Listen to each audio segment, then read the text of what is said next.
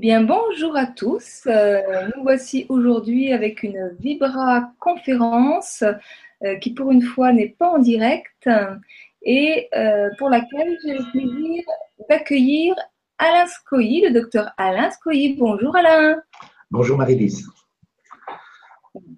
Et donc, comme cette Vibra conférence nécessitait d'un peu de matériel photo et vidéo, on a décidé de la faire en différé. C'est un peu une sorte d'atelier dans lequel on va vous parler des microsimas. Alors, qu'est-ce que c'est que ces petites bêtes-là voilà, bon, donc euh, je vais vous parler aujourd'hui des microsimas et c'est un sujet qui est extrêmement complexe, extrêmement pointu et extrêmement scientifique. Et avant d'aborder la réalité des micro-images, je voudrais vous dire deux petits préambules. D'abord, il faut savoir qu'au XIXe siècle, il y a eu deux personnages fondamentaux qui ont travaillé autour de la biologie. Le premier s'appelait Louis Pasteur et le second a été mis sous le poisseau et c'était un véritable savant d'une probité, d'une puissance de travail extraordinaire qui s'appelait Antoine Béchamp. Et le travail d'Antoine Béchamp a tourné justement autour de ces microsimas. Et Pasteur, en fait, a essayé autant qu'il a pu euh, de, pirater, de recopier les découvertes de Béchamp. Et il a fait pour beaucoup de ses découvertes, comme euh, l'histoire de la contamination de, de, liquides alimentaires euh, par des germes de l'air. Tout ça, ça a été piraté à Béchamp. Euh, mais Béchamp ne s'est pas laissé faire par rapport aux microsimas et malheureusement, cette découverte des microsimas a de ce fait été mise sous le poisseau et c'est bien dommage. Pasteur était un professionnel de la communication, c'était vraiment un maître en la matière. Par contre, il était d'une totale nullité sur le plan euh, scientifique et biologique. Et toutes les découvertes qu'on lui attribue, y compris les vaccins, en fait, ce sont des plagiats. Il a recopié des chercheurs de son époque. Et j'affirme, et je peux le prouver, parce que nous avons absolument toutes les preuves au plan historique, que Pasteur n'a strictement jamais rien découvert, hormis peut-être le génie publicitaire. Ça, on peut, on peut lui accorder. Oh, je sens, Alain, que tu vas encore nous mettre la tête à l'envers aujourd'hui. Ça, c'est clair. Voilà, donc euh, ce qui est très dommageable parce qu'en en fait, toutes les bases de la biologie moderne et de la médecine moderne reposent sur un mensonge. Un mensonge qui a été émis par Pasteur et un mensonge qui relève de l'infantilisme le plus absurde et du manichéisme euh, complètement mensonger, complètement inopportun. Dans ce système médical, on se bat, on fait la guerre en permanence contre des microbes, contre des virus, contre des cellules cancéreuses. Et, et puis c'est tout. C'est exactement du niveau intellectuel de Goldorak, des mangas, des, dessins animés euh, que, que, nous sommes abreuvés par Notre-Dame Télévision aujourd'hui. Et c'est bien dommage parce que quelque part, les découvertes de Béchamp, associées à la découverte des vitamines à peu près à la même époque, associée à la psychosomatique, qui a été découverte au XXe siècle, aurait permis, pourrait permettre et devrait permettre aujourd'hui de, vraiment aider les personnes qui sont réellement malades, qui ont des cancers, qui ont des problématiques infectieuses graves, de guérir très très facilement sans qu'ils soient recourir, sans qu'ils soient obligés de recourir à des armes de guerre effroyables comme la chimiothérapie, la radiothérapie, les antibiotiques à outrance, etc. Voilà. Donc Béchamp était un travailleur extraordinaire. Il faut savoir que quand Pasteur faisait semblant de faire une expérience, il la faisait une seule fois. Si l'expérience allait dans son sens, c'est qu'il avait raison, tout le monde était content.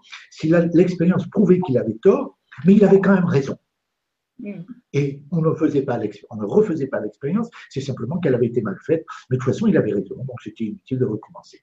Béchamp, c'est pas du tout la même chose. Chaque fois que Béchamp faisait une expérience, et c'était des expériences qui pouvaient parfois durer sur plusieurs années, eh bien, il la faisait au moins 50 fois dans des conditions strictement identiques, et 50 fois en variant les conditions de l'expérience.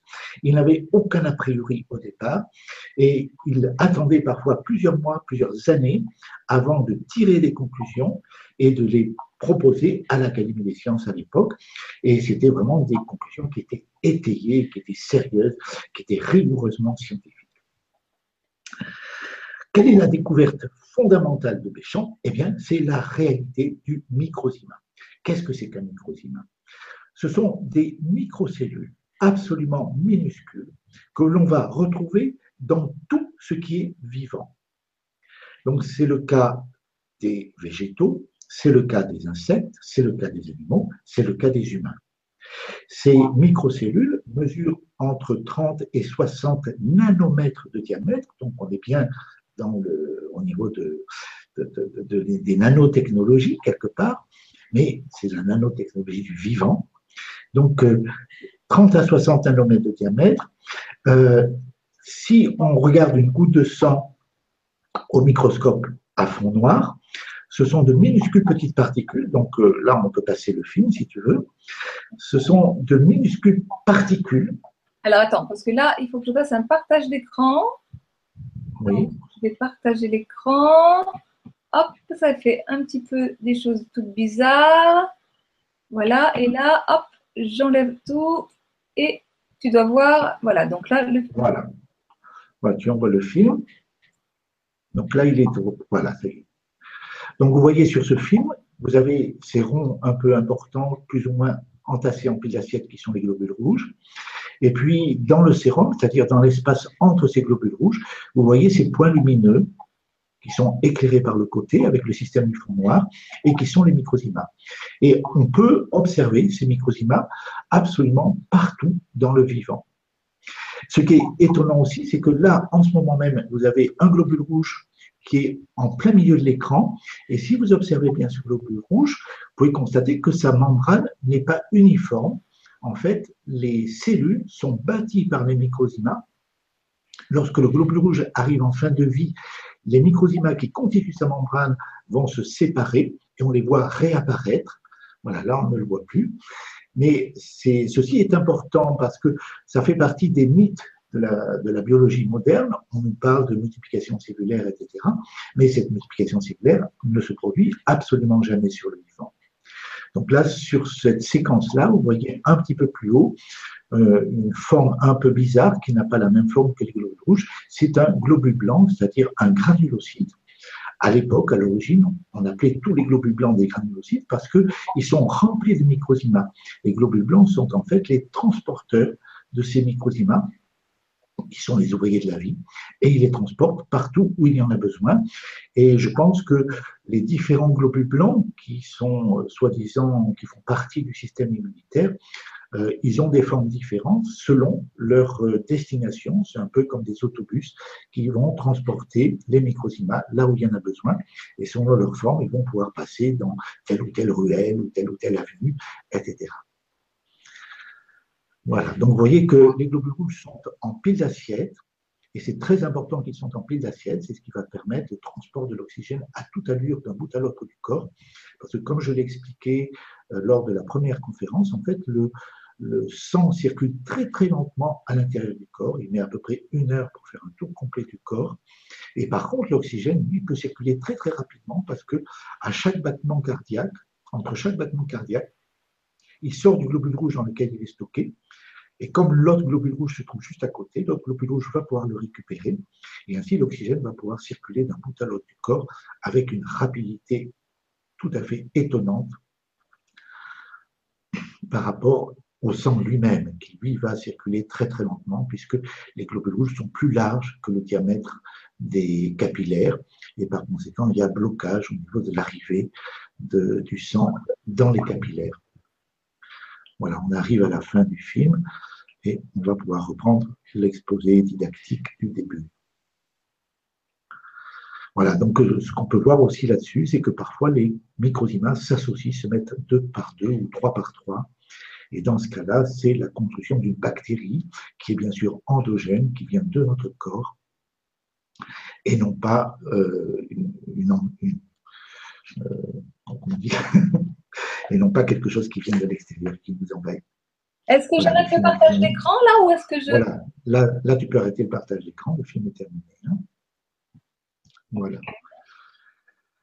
Voilà, donc euh, la découverte de Antoine Béchamp remet en cause ce paradigme dans lequel fonctionne aujourd'hui la biologie et la médecine moderne, euh, parce que on peut comprendre enfin comment fonctionne la vie. Et c'est tout à fait passionnant. En fait, il faut savoir que ces microzymas sont quelque part présents sur toutes les planètes où il peut y avoir de la vie. On sait par exemple qu'il y en a sur la planète Mars. Bon, il y en a bien sûr sur la planète Terre, et pour cause, il y en a certainement sur bien d'autres planètes, partout dans l'univers. Et ce sont ces microzymas qui sont à la base de la construction de l'élaboration de tous les êtres vivants, donc je vous disais, qu'ils soient végétaux, insectes, animaux ou humains.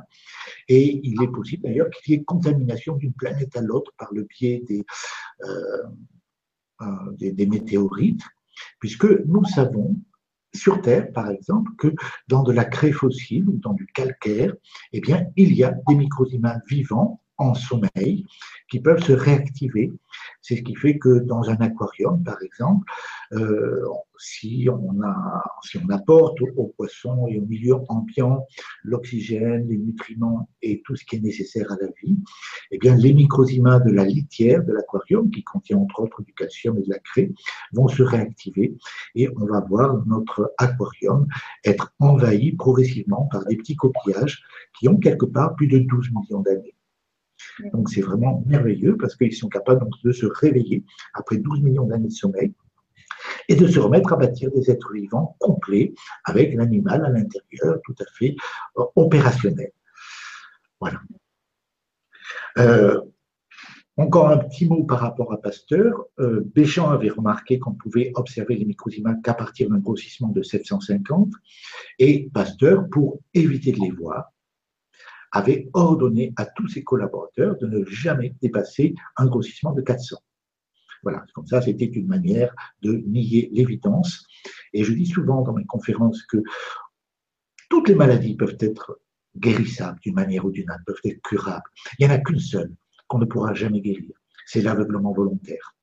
Voilà, celle-là, on ne peut pas. Alors, Béchamp a travaillé donc toute sa vie sur ces microzymas et il a pu démontrer leur fonction essentielle à la fois pour construire les cellules et à la fois pour synthétiser des substances absolument extraordinaires, d'une puissance et d'une efficacité étonnantes, qui sont les enzymes. Enzymes qu'on appelait à l'époque zymase, Z-Y-M-A-S-E-S, e et c'est pour cela qu'il a baptisé ces petits corpuscules, ces microcellules, microzymas.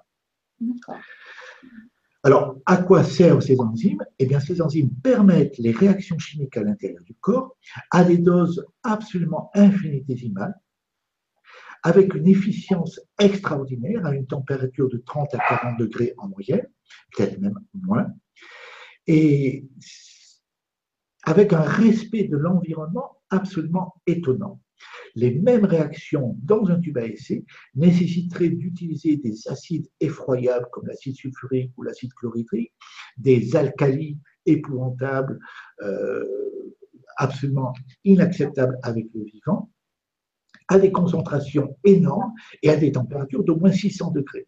Donc, on imagine à quel point ces enzymes, ces images sont extraordinaires.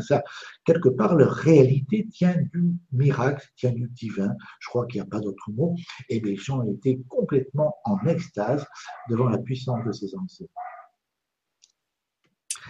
Alors, les découvertes de Péchamp ont été euh, reconfortées, redécouvertes depuis les années 1990-2000 par les géologues qui les ont justement découverts dans les fossiles et qui se sont rendus compte qu'on retrouvait ces microcellules dans les calculs rénaux, c'est-à-dire dans les pierres qui peuvent déclencher des coliques néphrétiques, ou dans les calculs de la vésicule biliaire, ou dans les plaques d'athérosclérose à l'intérieur des artères sur les cadavres. Et par conséquent, ils sont venus en parler à des biologistes lors d'un congrès mondial, je crois que c'était en Amérique du Sud, ils ont obtenu un silence de mort. Hmm. Personne n'a réagi. Personne n'a eu, euh, n'a osé euh, s'opposer à leur, euh, à leur dire. Par contre, dans les coulisses, après, certains biologistes sont venus les retrouver et se sont mis au travail.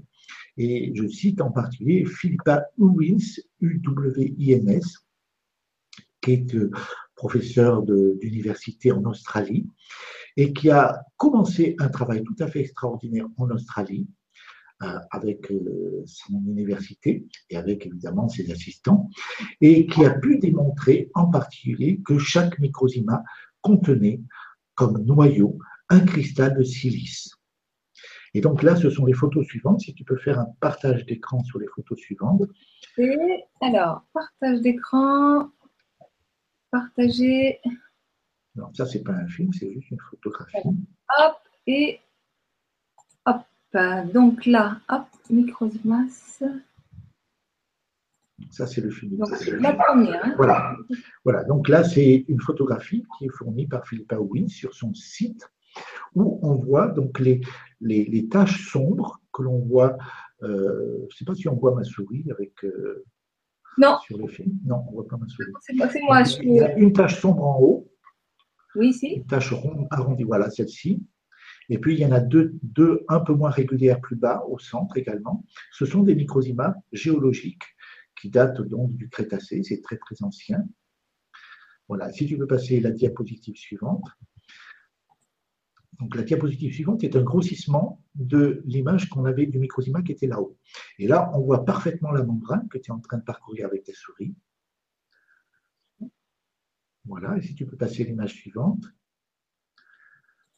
Donc c'est exactement la même photo que j'ai contrastée un peu plus. Et j'ai mis des flèches pour vous montrer à l'intérieur de ce microzyma cette forme qui a cinq côtés, qui est en fait un cristal de silicium. Donc ce cristal de silicium est particulièrement beau et régulier ici. Sur les autres photos, de, sur la même image, ils ne seront pas tout à fait aussi réguliers, mais il semblerait que l'intérieur de chaque microzyma, il y a un cristal de silicium. Et ça, c'est absolument merveilleux parce qu'on revient sur les problématiques de la nanotechnologie. Donc là, tu peux, ou tu peux laisser l'image, c'est quand même intéressant. Quelque part, on peut penser avec, euh, bon, c'est une hypothèse encore, hein, mais on peut penser de façon euh, plausible que ce cristal de silicium va permettre au microzyma soit de stocker les informations génétiques héréditaires, la, morphologie du corps, les différents euh, éléments qui le constituent, les différents membres, les différents organes, etc., soit de lire ces informations dans le milieu aqueux ambiant. Ce qui, quelque part, euh, remise en quelque sorte l'ADN et l'ARN au second plan. Je pense qu'il y a dans l'ADN et l'ARN certaines informations génétiques héréditaires, mais elles sont complètement accessoires. Je crois que l'ADN et l'ARN sont en fait les chaînes de montage de nos métabolites, qui sont bien sûr informés par les microzymas, mais c'est un petit peu comme la chaîne de montage dans une usine. Si on vous raconte que la chaîne de montage est le plan de la future voiture qui va sortir de, de, l'usine, eh bien, bien sûr, vous savez bien qu'on se moque de vous. Eh bien, je pense que l'ADN et l'ARN, ce sont les chaînes de montage de nos métabolites. Mais l'information de base, le plan, se situe inscrit soit dans l'eau environnante et lue par ce cristal de silicium, soit elle se situe carrément à l'intérieur de ce cristal de silicium. Donc là, je suis encore incompétent pour euh, vous dire à quel niveau ça se situe très précisément. D'accord. Voilà. Alors, sur le plan pratique, tu peux passer peut-être. Euh, alors, attends, quelles sont les autres images? Oui, tu peux passer à l'image suivante, l'image des virus. Voilà. Donc là, vous avez une photographie de virus. Et vous avez trois sortes de virus. Et ça, c'est important de bien comprendre que, en fait, le soi-disant virus de la grippe que l'on voit à gauche, c'est une microbactérie qui est constituée par des microzymas qui se sont assemblés. Mais l'adénovirus et le rotavirus sont tout bêtement des microzymas. Et on reconnaît d'ailleurs sur le rotavirus le cristal de silicium à l'intérieur du microzyma. Donc en fait, ce qu'il faut comprendre par rapport à, ces photographies, qui sont des photographies sérieuses, c'est que ce que nous prenons pour des virus sont en fait nos propres microzymas qui bâtissent normalement nos organes, nos cellules et l'ensemble de notre corps. Et ce ne sont absolument pas des agresseurs. Et, donc, on peut sortir complètement de, de, la guerre virale, en tout cas. Hmm. Alors, après, je vous ai. Alors, si tu peux passer à l'image suivante. Voilà, là vous avez une culture, c'est une photographie que j'ai prise sur Internet, une culture de colibacilles. Les colibacilles, c'est une bactérie. Eh bien, si vous regardez bien ces colibacilles, vous constatez d'abord que, contrairement à la théorie officielle chaque bâtonnet est de taille et de morphologie légèrement différente des autres, alors que pour la biologie officielle, pour la bactériologie officielle, une bactérie est toujours identique à elle-même. Et puis sur pas mal de ces bactéries, si vous observez bien, eh bien vous verrez qu'elles sont constituées par des petites granulations juxtaposées, alignées les unes aux autres en file indienne, et ces granulations sont des microzymas. Et là encore, ça nous permet de sortir de cette euh, de ce mythe de la guerre bactérienne, chaque fois qu'il existe une bactérie dans votre corps, et Dieu sait qu'il y en a souvent, et c'est très bien, eh bien ce sont vos propres microzymas qui les construisent. Et ce sont vos propres microzymas qui les mettent en œuvre pour, pour faire un chantier, pour faire un travail de guérison. Il n'y a strictement jamais de bactéries s'il n'y a pas un processus de guérison en route à l'intérieur de votre organisme. Et donc, il faut complètement sortir de la peur des virus, de la peur des bactéries. Si tu veux bien montrer la photo suivante, ce sont des cyanobactéries. Voilà, là, ce sont des bactéries sphériques, un peu comme les streptocoques, les staphylocoques, les, les, oui, tous les méningocoques, etc. Ce sont, c'est une catégorie de bactéries qui sont en sphère, qui sont une forme de sphère. Là, ce sont des cyanobactéries, c'est-à-dire des bactéries qu'on retrouve dans les, dans les, dans les bas-fonds sous-marins lorsqu'il n'y a plus aucune lumière et qui serait soi-disant, d'après la biologie officielle, à l'origine de la vie sur Terre, mais c'est vraiment, comme d'habitude, n'importe quoi. Donc, si vous observez bien ces cyanobactéries, elles sont construites un petit peu comme des murs avec des, des, des granulations qui sont accolées les unes aux autres, ben, ces petites granulations, un peu plus grosses que sur la photographie au microscope optique qu'on voyait tout à l'heure de bacilles, là c'est au microscope électronique, donc le grossissement est plus grand, ces petites granulations sont des microzymas. Voilà, donc ça nous permet de façon tout à fait cohérente et intelligible de comprendre que la vie n'est pas une guerre, ni bactériologique, ni virale. Et chaque fois que, donc je répète, chaque fois qu'il y a une bactérie dans votre corps, si on vous dit un jour vous êtes infecté par des colibacilles, par du, le virus du sida, par le virus de la grippe, par euh, n'importe quelle bactérie, eh bien, vous pouvez éclater de rire et, de, et, rentrer dans la joie. Ça veut dire que vous êtes en train de guérir quelque chose. Et il faut refuser d'entrer dans cette peur qui est totalement infantile et qui ne repose sur aucune réalité scientifique, qui, qui, sous-tend quelque part la biologie et la médecine moderne. Voilà, si tu veux bien passer la photographie suivante. Voilà, là vous avez un schéma qui a été fait par euh, un contemporain de Béchamp qui montre comment se construise la cellule. Donc il faut aller dans le sens inverse des aiguilles d'une montre, commencer avec les petits grains euh, distincte à droite. Sur le côté droit, tu peux montrer avec ta souris. Voilà, ici. Voilà. Donc là, il montre ce qu'on voit au microscope sur euh, un liquide organique quelconque. Et on voit des microzymas qui, sont, qui vont tourbillonner, qu'on a vu tout à l'heure dans le sang. Ensuite, si tu remontes, ces microzymas vont s'aligner pour construire une membrane. Et puis à gauche, cette membrane va se replier sur elle-même pour construire la membrane cellulaire. Et certains microzymas vont se concentrer au centre pour construire le noyau. Et puis, l'image suivante, toujours dans le sens inverse des aiguilles d'une montre, on voit la cellule vue de l'extérieur, qui est constituée par des microzymas. Toute la membrane cellulaire, en fait, c'est un, assemblage de microzymas qui font la ronde, mais en trois dimensions. Et puis en bas, vous avez la cellule définitive avec le nucléole, qui est une structure euh, complexe qu'il faudrait encore analyser et comprendre. Et Béchamp a pu démontrer que le noyau de la cellule est l'endroit où il y a la plus forte concentration du corps en microzyma.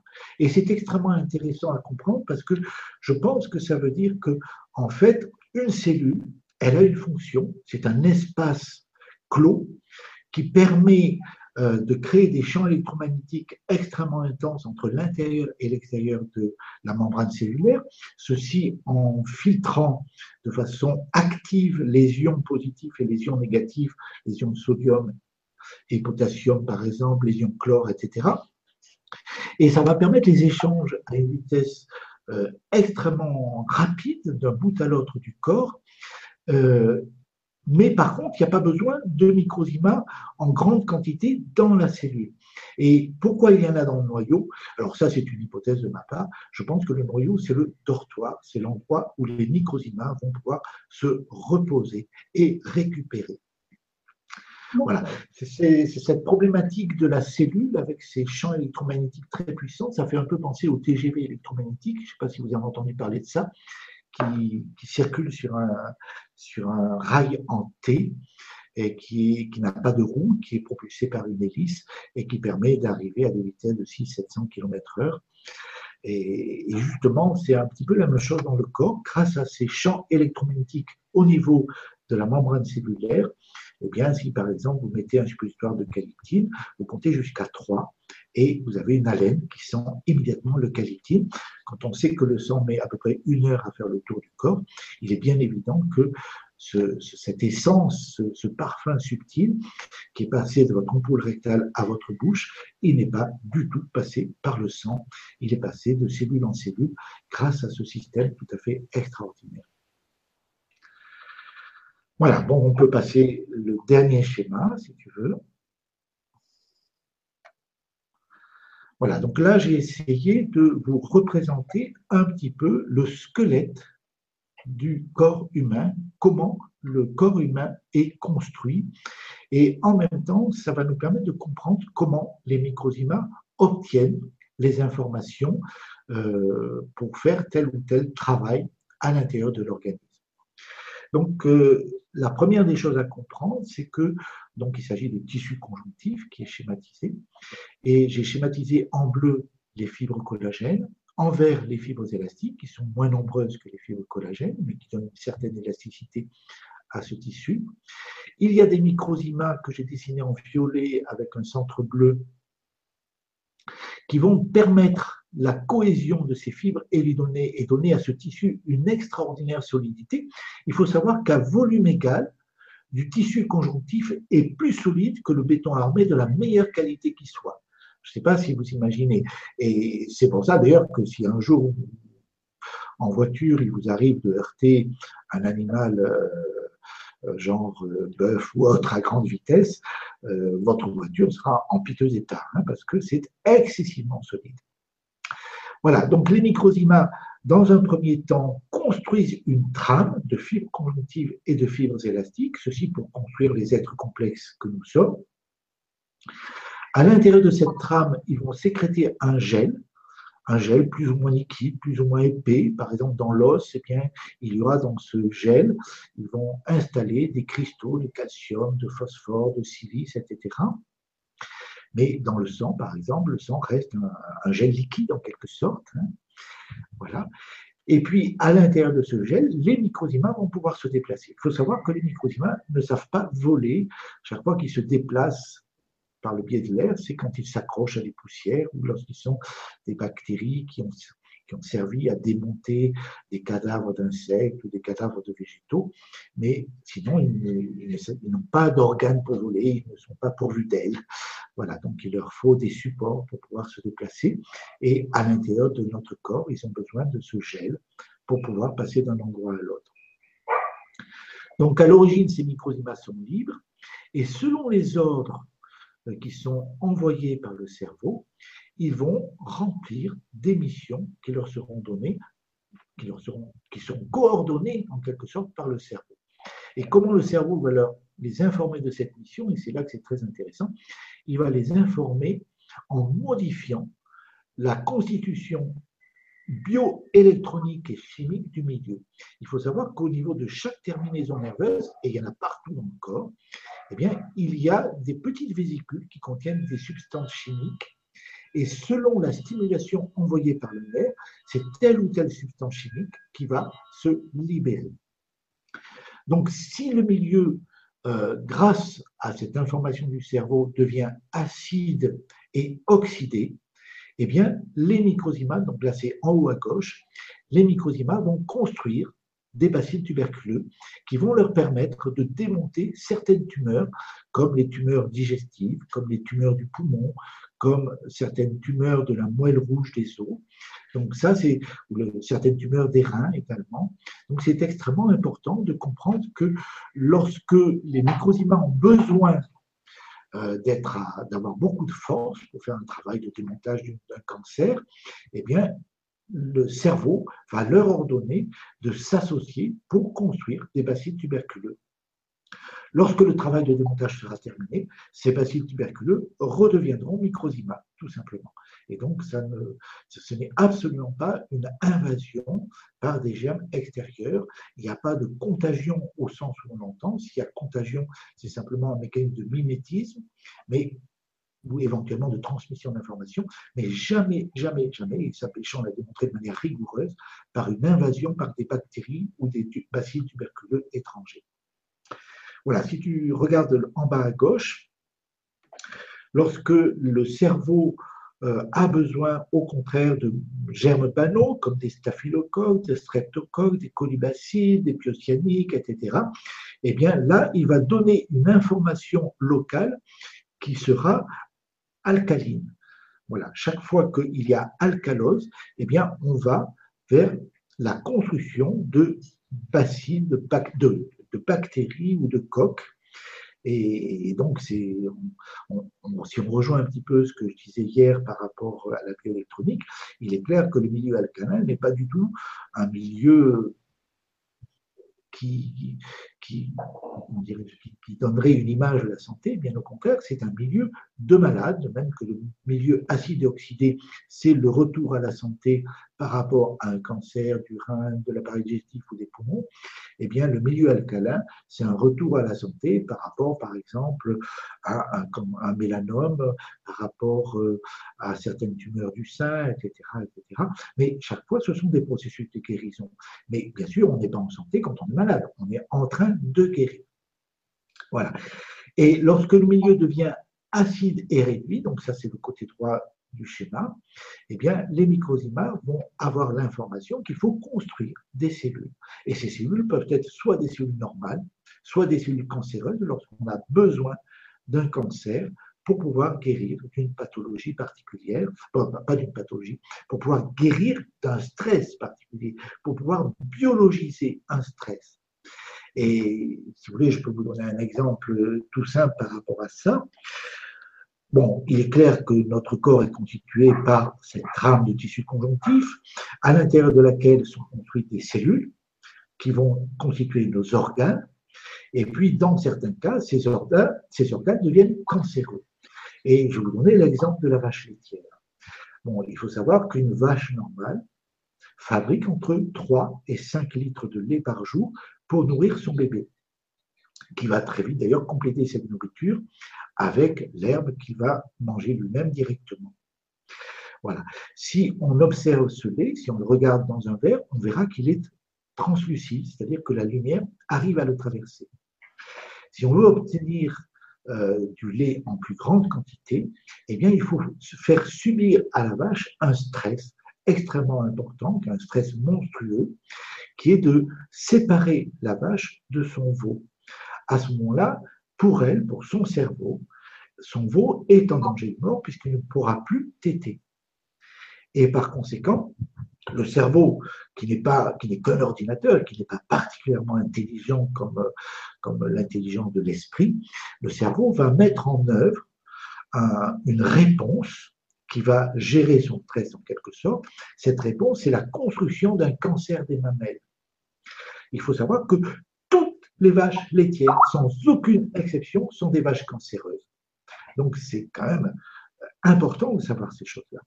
Donc, ce cancer des mamelles, elles vont avoir des mamelles qui vont doubler, tripler de volume, qui vont parfois traîner jusque par terre, qui sont durs comme de la pierre, exactement comme pour la plupart des cancers. Mais grâce à ce cancer des mamelles, et comme par ailleurs la vache synthétise la vitamine C, et donc ça ne, ça, ne prend jamais, ça, ça ne met jamais sa vie en danger directement, ce cancer des mamelles va lui permettre de fabriquer entre 15, 20, 30, 40, voire même 50 litres de lait par jour.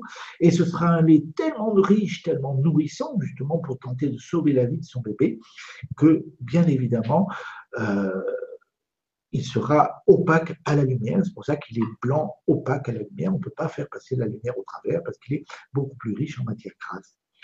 Voilà.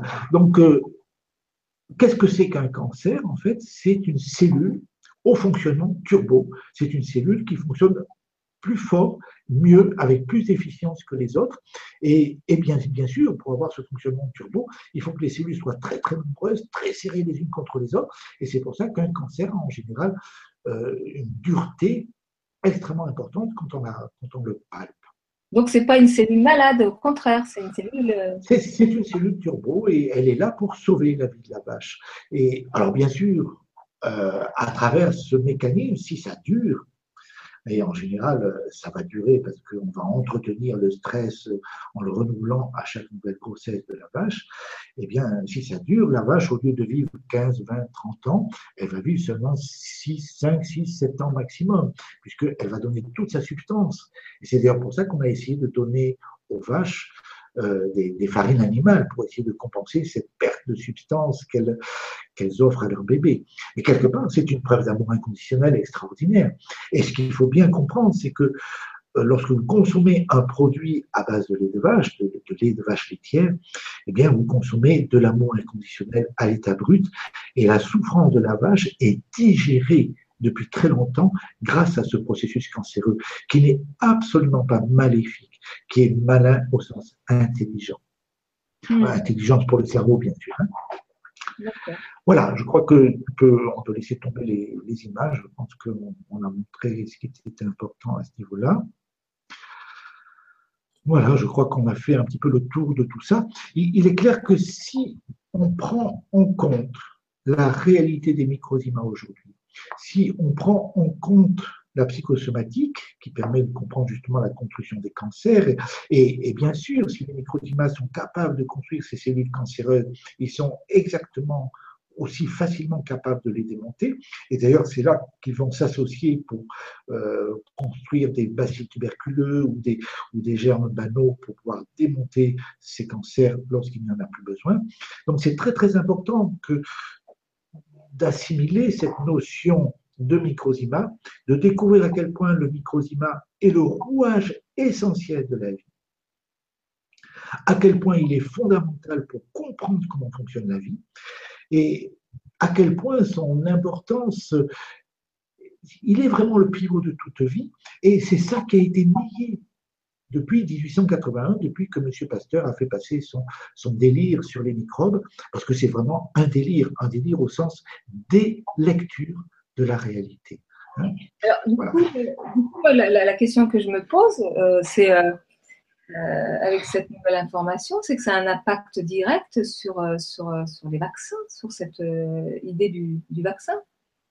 Ah ben bien sûr que les vaccins n'ont strictement aucun intérêt protecteur puisque en aucun cas il n'y a de système immunitaire. Le système immunitaire sous-entend une armée de défense contre des agresseurs qui n'existent jamais. Parce qu'un microzyma, lorsqu'il a quitté le corps euh, dont il faisait partie, connaît parfaitement son identité, il sait parfaitement d'où il vient, et il ne va jamais être invasif.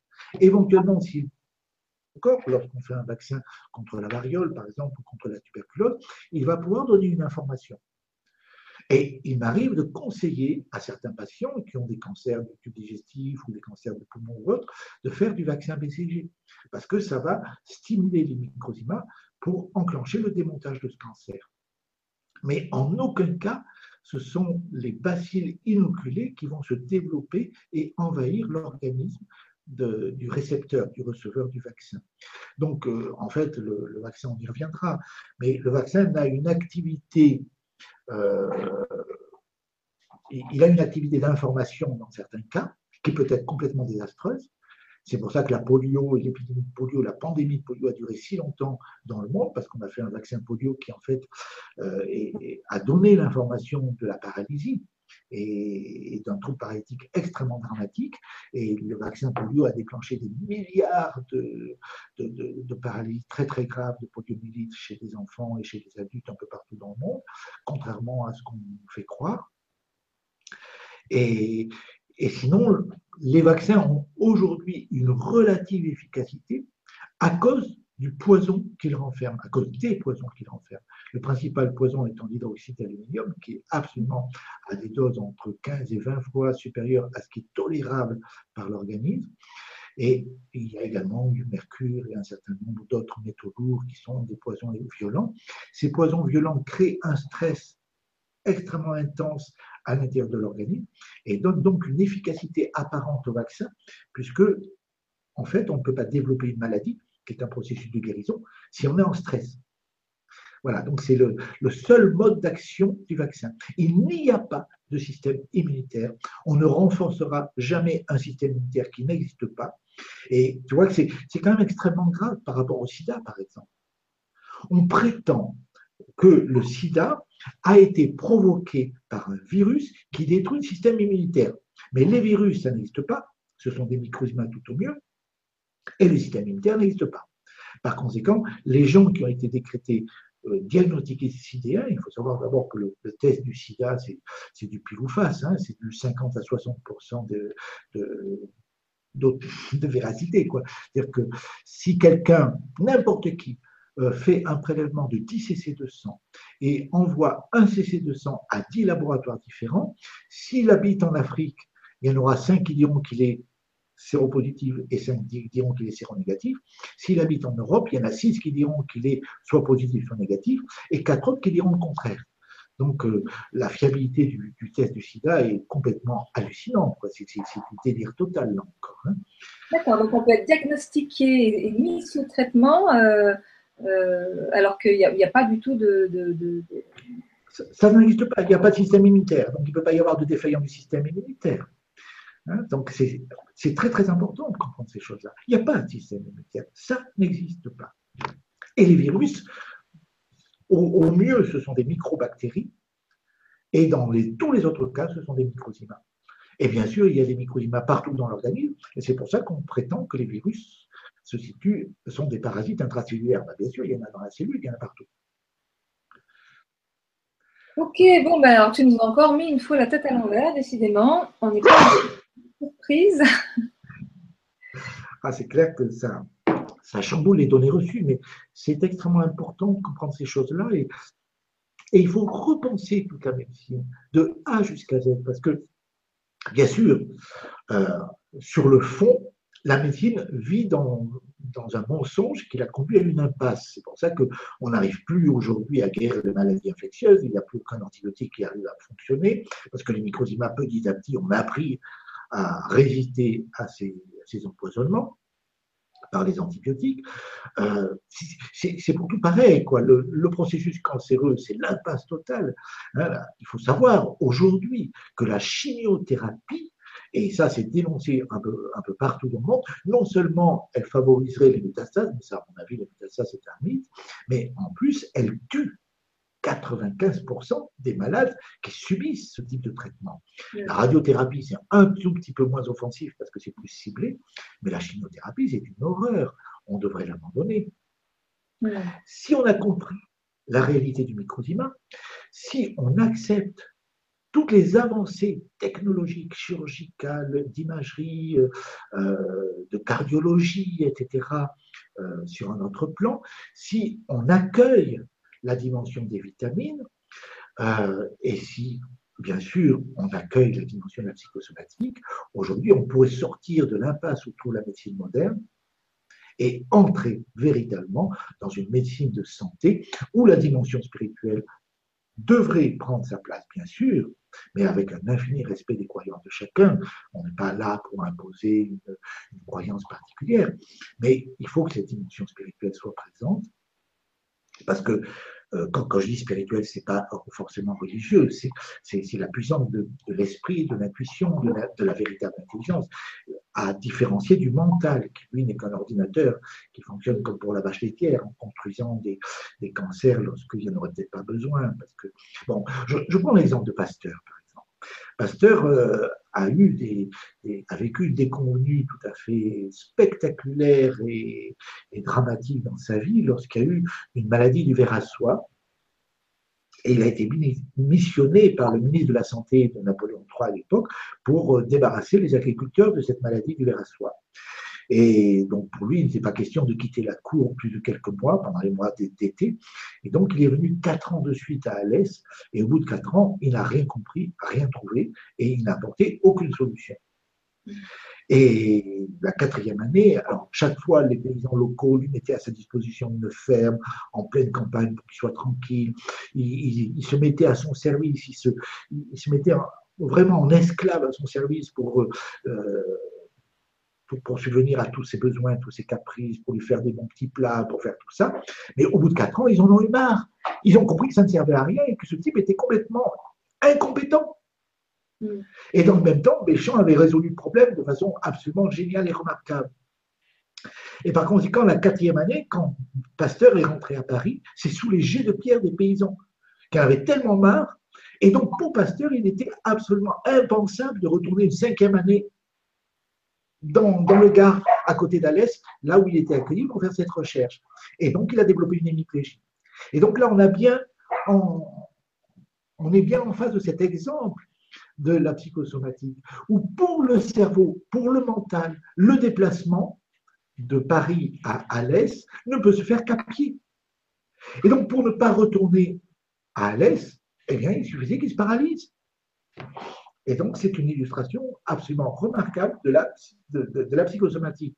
Alors, bien sûr, comme c'était un, un bonhomme tout à fait mensonger, malsain et, et innommable quelque part, c'est vraiment c'est le fleuron de la France. Il n'y a pas, y a pas un, village, il n'y a pas une ville de la France qui n'ait pas son, sa rue ou son, son, monument Pasteur ou sa place Pasteur. C'est un scandale, c'est une, une ignominie, c'est une honte. Hein et, c'est absolument affolant de voir ça. Et, et aujourd'hui, personne ne veut abandonner cette, cette image-là, et, et c'est vraiment dramatique. Voilà, je ne sais plus qu'est-ce que je voulais dire. Je me suis emmêlé les pinceaux. je pense que tu as dit déjà beaucoup de choses très intéressantes qui ont bien bousculé. Euh, voilà, maintenant il va falloir digérer. Tu voulais absolument qu'on fasse cette émission euh, avant, avant les vitamines parce que pour toi c'est absolument fondamental de comprendre et eh oui. Euh, avant d'aborder euh, la question des vitamines. Euh, donc voilà, mais je pense que pour aborder la question de la vie tout simplement et du corps humain, je pense que c'est effectivement fondamental d'avoir cette nouvelle vision. Et du coup, finalement, comme beaucoup de sujets, eh bien, je m'aperçois que on, est amené à, confier notre santé euh, à des médecins, à des savants, à des, sachants qui finalement euh, ne savent rien du tout. Oui, je crois que la médecine d'aujourd'hui est dans une impasse. Elle, a fait des progrès au plan technologique, mais au plan de, la compréhension de la pathologie, du cancer, de la maladie, elle n'a rien compris. Elle est à côté de la plaque. Et ça, on le doit à Pasteur. C'est vraiment dramatique. Bah, à passer de ce qu'on a fait de l'œuvre de Pasteur, parce que le pauvre, lui, il a fait ce qu'il avait, ce qu'il avait à faire, et c'est aussi son environnement qui, qui s'est emparé de choses et, et, et qui a pu euh, euh transmettre. Euh... Non, je, je, je, pense que Pasteur était franchement malhonnête et il savait parfaitement qu'il trompait tout le monde. Il le savait. Il le savait, pour lui, c'était une histoire d'argent, c'était une histoire de. C'était déjà quelque part, il est à l'origine des lobbies pharmaceutiques aujourd'hui. Hein. Oui. Oui, non, mais d'accord, mais je veux dire, on ne, fait, on, on, on ne sème pas le mal euh, à soi tout seul. Hein. Il y a toujours des ah oui, oui, bah oui, il a été repris par tout le monde. Mais c'est vrai qu'il avait beaucoup d'autorité et que et il était d'ailleurs très colérique et, et c'est son neveu qui le dit, Adrien Loire, hein, il dit qu'il il était insupportable au quotidien, quoi. C'était un homme euh, qui, qui, faisait peur à tout le monde et, donc personne n'osait jamais récriminer. Et ce qu'il faudrait en fait, c'est que lorsqu'on vous annonce des soi-disant vérités, comme euh, l'histoire du microbiote, comme ces histoires de guerre, bactériologie, tout ça, il faut aller vérifier. Et personne n'est allé vérifier. C'est dramatique parce qu'on a absolument toutes les preuves au niveau historique des impostures de Pasteur. Mm. On sait que c'était un imposteur. Voilà. Et euh, si on intègre la dimension des microzymas, pardon, je te coupe, si on intègre la dimension des, des on peut réellement espérer, si, on, couple les microzymas, la psychosomatique, les vitamines et la dimension spirituelle, c'est-à-dire la véritable intelligence, on peut espérer euh, permettre à, mettons, 60, 80, 90% des gens de guérir. Et ceux qui ne pourront pas guérir, ça, il faut comprendre aussi, c'est que quelque part, on peut toujours guérir, sauf, si, sauf l'aveuglement volontaire, mais on peut toujours guérir, sauf si le fait d'être malade nous arrange.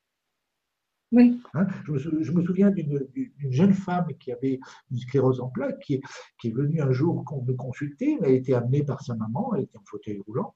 On a commencé à travailler avec elle, ça se passait très bien. Elle, elle a compris qu'elle allait pouvoir guérir très facilement.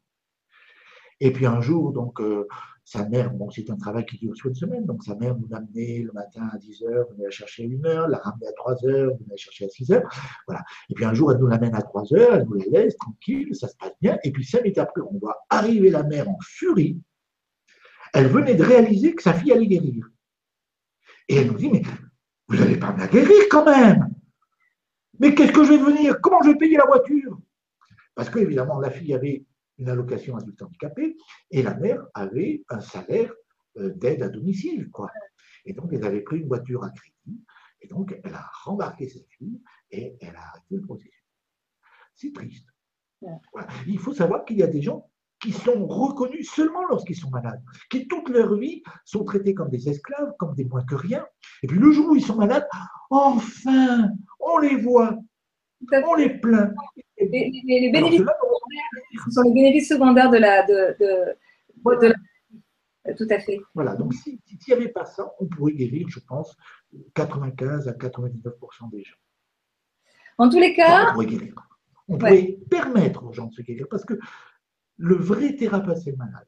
Ce n'est pas, celui qui accompagne.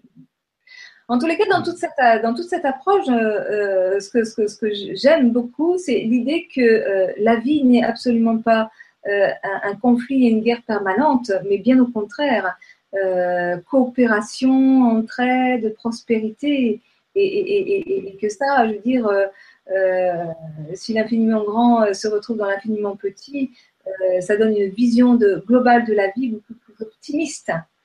Absolument, je suis tout à fait d'accord avec toi le corps scientifique et le corps, euh, technologique. Voilà. C'est tout à fait ça. Voilà. Alors moi, je, c'est vrai que c'est un sujet euh, du coup assez complexe et, un peu ardu. Et euh, je me dis, mais comment vulgariser ce, sujet pour permettre vraiment au plus grand nombre d'y avoir accès? Parce que finalement, tu, expliques des choses qui sont fondamentales. Et c'est vrai que bon, c'est un peu ardu, effectivement, et, qu'il faudrait presque l'aborder de façon bande dessinée pour. Euh, enfin bon. Il, y a, des livres, il y a, tout ce qu'il faut pour aborder les choses de, manière approfondie scientifique. Euh, oui, dans, un de mes livres qui s'appelle Le Maladie, il y a même des, des, petits dessins qui ont été faits par. Euh, oh, j'ai perdu le excuse-moi, j'ai un trou de mémoire, mais par un dessinateur très à la mode. Euh, voilà. Mais euh, peu importe. Je, crois que ce qu'il faudrait, c'est faire des conférences. Et, c'est vrai que depuis 15 ans, euh, quelque part, je, ne fais plus guère de conférences en France. C'est dommage, mais il faut savoir que si vous avez envie aujourd'hui, si quelqu'un de, nos auditeurs a envie, je, je, suis prêt à me déplacer, je suis prêt à prendre mon microscope pour leur montrer leur propre microsima on peut organiser des week-ends, des week-ends d'ateliers sur le microclimat. On en organise pour le moment chez nous, mais on peut en organiser absolument partout en France, ou en Suisse, ou en Belgique, euh, voilà, dans tous les pays francophones, parce qu'il faut quand même qu'on puisse parler français et s'entendre. Voilà, c'est tout à fait possible. Et si quelqu'un veut faire la formation complète, bien sûr, euh, cette formation, elle, elle est complexe, elle est longue, euh, mais elle vaut le déplacement parce que. Et, puis je crois que ça va être très très important de pouvoir proposer euh, d'ici quelques années, parce que ce système va basculer. Ce sera peut-être à travers le scandale des vaccins, à travers le scandale du cancer, à travers le scandale du sida. Ce système va finir par basculer. Et on sera bien obligé à ce moment-là euh, d'avoir recours à des accompagnants qui auront cette formation. Mm. Et donc, c'est cette formation que je dispense à raison de 12 modules de 5 jours sur 2 ans. Et je peux garantir qu'au bout de ces 12 modules, euh, si les gens travaillent, parce qu'il faut travailler entre, entre chaque module, bien sûr, si les gens travaillent intègrent ces notions, ils auront une compétence bien supérieure à celle des médecins les plus pointus aujourd'hui. Voilà. Eh bien, écoute, euh, merci, euh, merci beaucoup Alain. Donc, toutes les coordonnées d'Alain, les liens se trouvent sous la vidéo. Je redis aux, personnes qui me contactent pour répondre à des questions que je ne peux pas répondre quand cela concerne l'intervenant et en l'occurrence Alain. Il faut s'adresser directement à Alain et non pas à moi. Malheureusement, je n'ai pas ce savoir. voilà. Donc, euh, à très bientôt, Alain. Et, euh, merci, Marie. Au revoir. Bonne soirée. Merci pour tout. Voilà. Au revoir à tous les auditeurs. Au revoir.